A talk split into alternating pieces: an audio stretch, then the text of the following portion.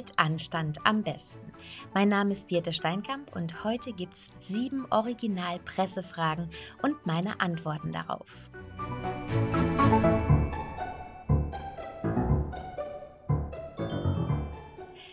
Ich habe mir gedacht, ich denke mir einfach mal nicht immer selbst aus, was euch wohl interessieren könnte, sondern nutze mal originale Fragen eines Wirtschaftsmagazins. Die sind mir vor ein paar Wochen gestellt worden und ja, es kommt immer wieder vor, dass Magazine und Radiosender auf mich zukommen, um mich zum Thema Business-Etikette zu interviewen. Ich glaube, dass Sie alle insgeheim diese klassischen Regeln erwarten und die Antwort darauf, wie man denn jetzt was richtig und per se falsch macht. Wer von euch mir schon länger hier folgt und dabei ist, mir zuhört, weiß aber, dass es darauf oft gar keine so klaren Antworten gibt. Und ich komme somit immer wieder in die Situation, erstmal zu erklären, worum es bei Knigge wirklich geht. So auch dieses Mal.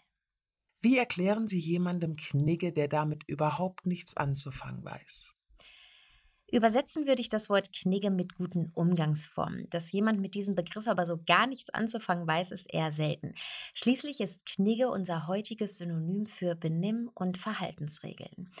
Viel lieber aber und auch treffender nutze ich persönlich das Wort Empfehlungen statt Regeln. Schließlich geht es ja hier in erster Linie um so eine Art Kompass im sozialen Miteinander, bei dem jeder selbst entscheidet, wie sehr oder wie wenig er davon Gebrauch macht. Benimmempfehlungen helfen uns aber dabei, eine funktionierende Gesellschaft aufzubauen und auch zu erhalten. Der eigentliche Begriff Knigge ist zurückzuführen auf Adolf Franz Friedrich Ludwig Freiherr Knigge. Er hat gelebt 1752 bis 1796. Knigge war zum Beispiel Aufklärer, er war Humanist und er war zum Beispiel auch Autor. Denn 1788 veröffentlichte er sein Buch über den Umgang mit Menschen. Ja, das gilt heute als eine Art Benimmfibel und machte ihn ja leider zu so einer Art Regelonkel.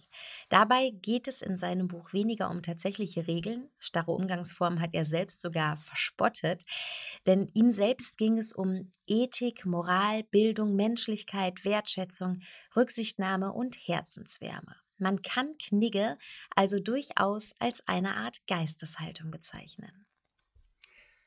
Welche Bedeutung hat der Knigge im heutigen Alltag? Welche am Arbeitsplatz? Ja zunächst mal eine sehr große Bedeutung, sowohl im Alltag als auch am Arbeitsplatz. Überall und immer dort, wo wir auf Menschen treffen, ist ein guter Umgang miteinander das A und O. Wie könnten wir uns sonst wohlfühlen und zufrieden sein? Wenn sich Knigge nur um perfekt gebundene Krawatten, korrektes Hummeressen und Ladies First Regeln drehen würde, dann würde auch ich die Bedeutung in Frage stellen. Aber darum geht es ja nicht, zumindest nicht nur. Natürlich spielen Kleidung, Tischetikette und das Wissen um Rang und Reihenfolgen eine Rolle. Aber das Konzept Knigge geht eben viel tiefer. Wichtiger als die Frage, was ziehe ich an, ist doch, für wen und zu welchem Anlass ziehe ich mich an. Wichtiger als die Tatsache, mit einer Hummergabel perfekt umgehen zu können, ist doch die Frage, wie man Haltung bewahrt, wenn der Hummer vom Teller fällt.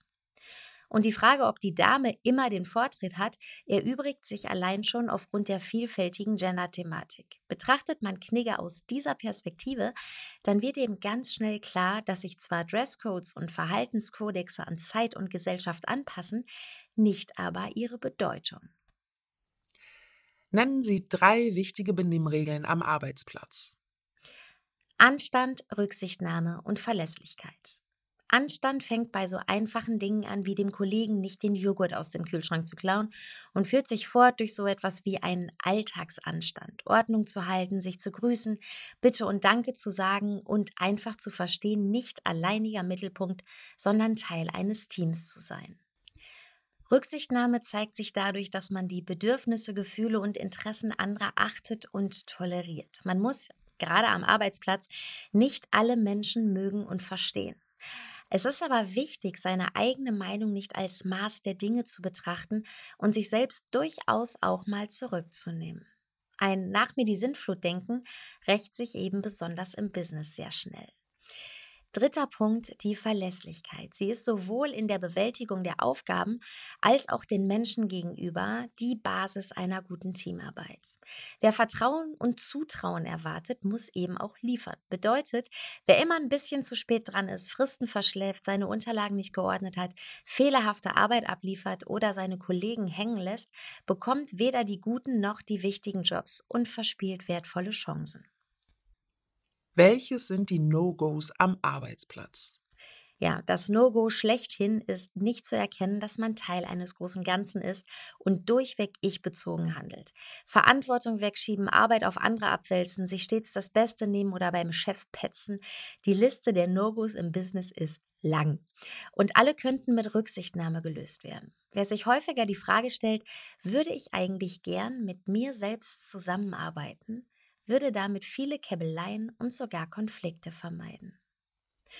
Ja, und neben tatsächlichen No-Gos gibt es noch einige Punkte, die eher unter die Überschrift Unangemessenes fallen. Unangemessene Kleidung, unangemessene Rhetorik oder unangemessenes Verhalten. Wer sich nicht bewusst macht, dass Optik, Wording und Benehmen auch davon abhängen, mit wem man gerade in welcher Situation ist und welche Rolle man selbst innehat, tappt schnell in Fettnäpfchen aller, das macht man nicht. Wie hat sich Höflichkeit im Berufskontext in den letzten Jahren verändert? Ja, schon ziemlich verändert, sage ich. Hierarchien werden flacher, der Umgangston wird lockerer und Dresscodes, wenn überhaupt noch vorhanden, werden legerer. Das alles hat auch eine Auswirkung auf die Höflichkeit, denn unter Höflichkeit verstehen wir eine Tugend, die Respekt voreinander zum Ausdruck bringt. Und jetzt ist ja jemand, der lieber duzt als siezt oder lieber Hoodie trägt statt Hemd, nicht per se unhöflich. Aber wir beobachten insgesamt eine Verschiebung zur Nachlässigkeit. Die guten alten Werte wie eben Höflichkeit, Respekt, Rücksichtnahme, Aufmerksamkeit, ohne die ja eine soziale Gesellschaft überhaupt nicht funktionieren würde, weichen mancherorts eben dem großen Wunsch nach Einzigartigkeit und Coolness. Und das schadet dem Miteinander. Auch unser heute so hektischer Alltag tut sein Übriges dazu. Wenn wir während unserer 24-7-Erreichbarkeit mit Coffee to go über den Bahnsteig hetzen, ist es kein Wunder, dass keine Zeit für Lächeln und Vortritt lassen bleibt. Ja, und bei der rasanten Entwicklung unserer Gesellschaft ist es ebenfalls kein Wunder, dass man mittlerweile auf ein vielschichtiges Repertoire an Verhaltensweisen zurückgreifen können und wissen muss, welcher Ton wann angemessen ist. Verantwortlich dafür sind zum Beispiel das Nebeneinander von neuen und traditionellen Umgangsformen. So bleibt eine ältere Dame bei der Begrüßung gegebenenfalls sitzen, weil sie es als Privileg ansieht, sitzen bleiben zu dürfen, während das einer jungen Frau aus der heutigen Generation niemals passieren würde. Sie möchte anderen auf Augenhöhe begegnen. Unhöflichkeiten und auch Missverständnisse im zwischenmenschlichen Miteinander wären vermeidbarer, wenn uns der philosophische Grundsatz ohne du kein Ich wieder bewusster würde. Die älteren Generationen werfen den Jüngeren gerne vor, sie könnten sich nicht mehr benehmen. Ein Vorwurf, der berechtigt ist? Ja und nein. Fehlendes Benimmpotenzial zieht sich in unserer Gesellschaft durch alle Generationen. Es ist nicht nur die vermeintlich verkommene Jugend. Zudem ist dieser Vorwurf uralt. Schätzt du doch mal, wie alt folgender Satz ist. Die Kinder von heute sind Tyrannen. Sie widersprechen ihren Eltern, kleckern mit dem Essen und ärgern ihre Lehrer.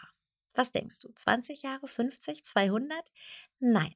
Dieser Ausspruch stammt von Sokrates und ist somit, jetzt komme ich schon ins Stottern, ähm, und ist somit etwa zweieinhalbtausend Jahre alt. Unsere Jugend ist heruntergekommen und zuchtlos. Die jungen Leute hören nicht mehr auf ihre Eltern. Das Ende der Welt ist nah. Diese Worte sind Teil einer Keilschrift der Chaldäer um 2000 vor Christus. Die angebliche Rücksichtslosigkeit der Jugend ist also nicht erst eine Herausforderung der neuesten Zeit. Und auch wenn die eigenen Bedürfnisse dieser Generation offensichtlich mehr im Vordergrund stehen als Anpassungsfähigkeit, begegnen wir doch auch einer sehr rücksichtsvollen Generation Z, nur mit einem anderen Wertebild.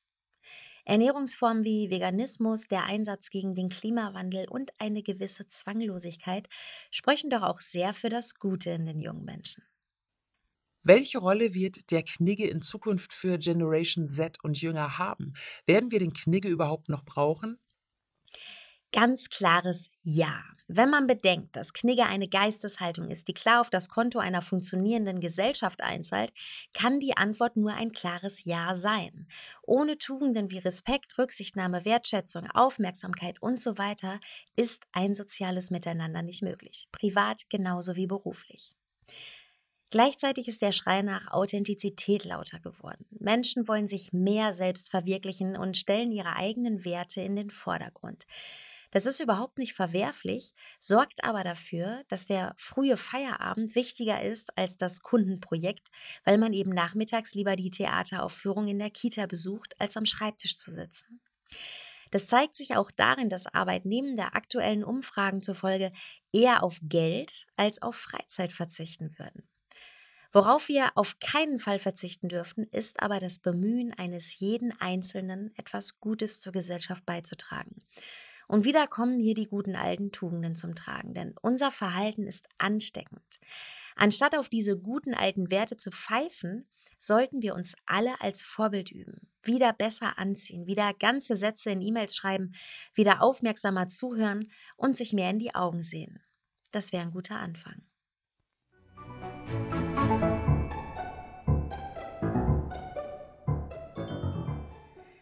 Für dich war das jetzt vielleicht wie so eine äh, kleine Zeitreise durch all meine Podcast-Folgen, denn irgendwie steckte von allem ein bisschen was drin. Ich muss sagen, dass ich gerade diese Frage nach den verschiedenen Generationen total spannend finde und mich auch selbst ganz gerne damit beschäftige. Wenn du da eine Meinung zu hast oder wenn du gerne mal was loswerden möchtest, wenn du sagst, hey, ich habe hier was zu sagen und ich möchte es auch gerne mal in die Welt hinaus posaunen, dann melde dich doch bei mir per E-Mail an post.birtesteinkamp.de oder über meinen Instagram-Kanal. Schreib mir, was du zu sagen hast und ich nehme das gerne wenn du magst, natürlich anonym mit in meinen Podcast auf. Ich freue mich von dir zu hören, wünsche dir eine gute Zeit, bis wir uns wieder hören und bis dahin bleib anständig.